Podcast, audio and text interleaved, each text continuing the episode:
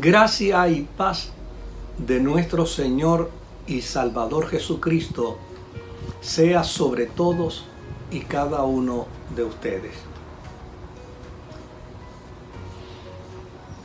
He mantenido comunicación con una cantidad sustancial de personas que me han llamado, me han expresado sus temores, sus ansiedades, sus preocupaciones, sus miedos. Me han hecho saber que las noches de sueño son pocas y en ocasiones el periodo de descanso es corto como resultado de los altos niveles de ansiedad, de preocupación que han sobrevenido a ellos a lo largo de estos días. Yo agradezco a Dios el que hoy tengamos el privilegio de una informática tan accesible, de una información que se hace rápida, ligera a nuestras manos y a nuestro conocimiento. Pero también tengo que expresar mi preocupación con respecto al fenómeno de la información. Primero, porque he observado que no se toma en consideración el estado anímico de las personas a la hora de producir información. Ni tampoco se toma en consideración el elemento emocional y espiritual de los individuos a la hora de comunicarle la información.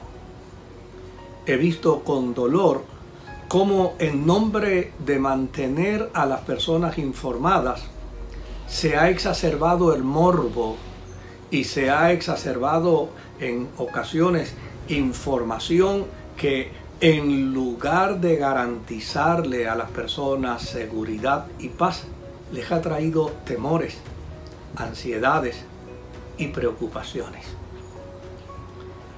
El Evangelio de Jesucristo es sin lugar a dudas en este momento la herramienta más segura para poder mantenernos a flote en medio de esta adversidad. La proclamación de las sagradas escrituras, nuestra mente en fe, en esperanza, en confianza en Dios, es lo que nos puede garantizar en este momento sobrevivir a esta experiencia de crisis.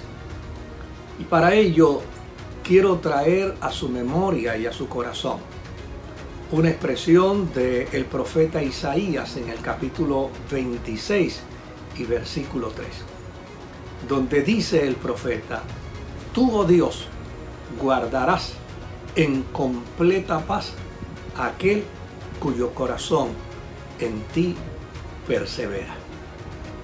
¿Qué quiero compartirles con ustedes, a ustedes respecto a esta expresión del profeta, es difícil poderle decir tal vez que se retire de las comunicaciones. Tal vez no es lo propio decirle que se tome un ayuno eh, de los noticieros, del periódico en el papel o el periódico eh, cibernético.